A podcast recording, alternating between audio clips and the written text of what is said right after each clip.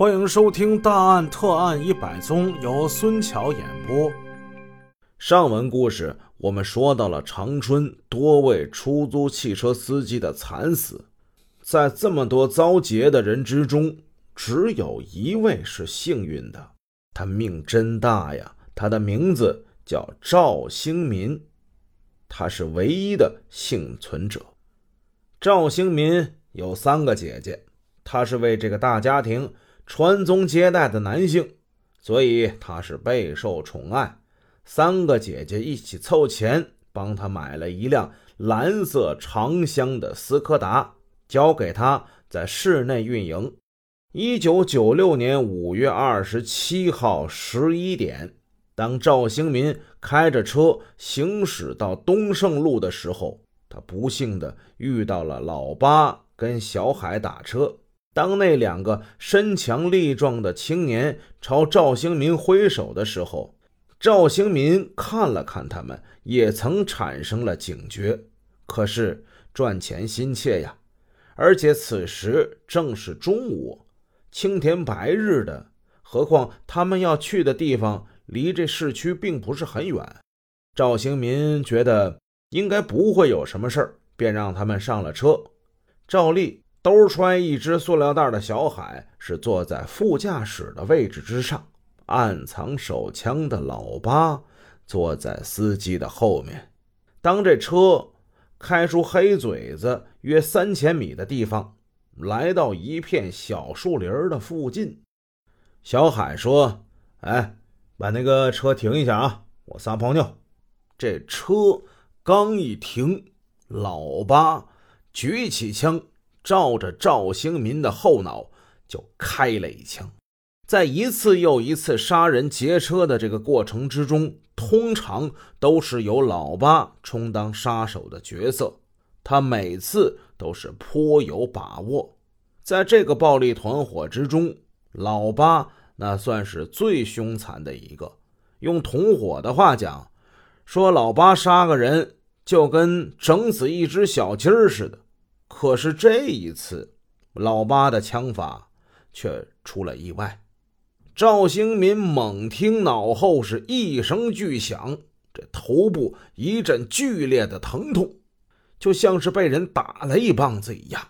刹那之间，他就失去了知觉。在他短暂失去知觉之后，他感觉有一个力量在拽他。赵兴民突然之间清醒了，一种强烈的求生本能使他产生了一种巨大的力量。在这个狭小的空间之内，他拼命的挣扎。他抽出了脚，用力猛踹坐在副驾驶位置上那个人。一股反作用力居然使他从车窗给窜了出来。落地之后，赵兴民打了个滚儿，爬起来是边喊救命。便是奋力的狂奔，老八哪干呢？朝着他又是开了几枪。老八平时的枪法是比较准的，但是今天没有一枪打中。这一情景，连不远处站在土坑旁等着埋尸体的铁蛋儿都惊呆了。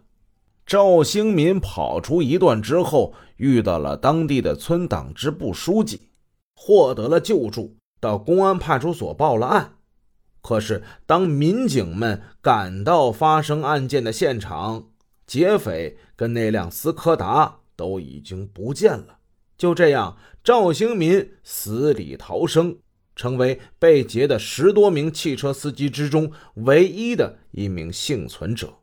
一桩桩、一件件，这个灭绝人性的持枪杀人、抢车的暴力团伙。可谓是恶贯满盈，团伙中的每个成员双手都沾满了无辜者的鲜血，一桩桩、一件件，是一个又一个对生活充满美好憧憬的年轻司机被夺去了生命，一个又一个幸福美满的家庭突降巨大的灾难，死难者的亲人们悲痛万分，终日是。以泪洗面，春城的司机们现在一个个提心吊胆、惶恐不安，广大人民群众也是没了安全感。他们一声声地呼唤着斩妖除魔的人民卫士：“你们在哪儿啊？”魑魅魍魉，逞凶狂，血债累累的长春持枪杀人劫车暴力团伙，他们就没有克星了吗？有，他们就是沈阳市公安局于洪分局的干警们。一九九六年春天，全国严打斗争一开始，三大队的干警们就按分区的战斗部署，加大阵地控制工作力度。日夜奋战，缜密侦查。到了四月二十五号，侦查员吴同森获得了一个重要的线索，说家住在本区大兴乡德胜村的一个村民姓邹，叫邹荣江。这个邹荣江在杨氏乡宁关一带租房，经常是早出晚归，行为诡秘。倒卖没有任何手续车牌的机动车辆。副大队长苑伟带领侦查员守候两昼夜，将邹荣江在家中抓获。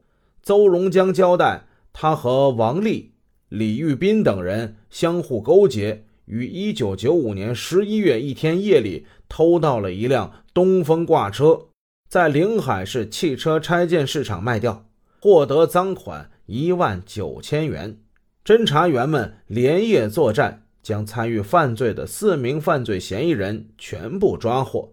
经过一周艰苦细致的核查追捕，战果不断扩大，最终查明这个偷盗机动车的犯罪团伙由九人组成。他们在过去不到半年的时间里，先后偷盗北京吉普三辆、城市猎人吉普一辆。东风挂车两辆，解放汽车一辆，农用幺三二柴油车一辆，价值是六十多万。他们将这八辆机动车以报废名义卖给临海市汽车拆件市场，获得赃款九万六千元。九名犯罪嫌疑人，七人落网，另外两人在追捕过程之中。在落网的七个人之中，一个叫葛长玉的。格外引起了苑副大队长的兴趣。这个人今年三十五岁，家住宁关，无业。审讯中，他在交代问题的时候提到了一个重要的线索。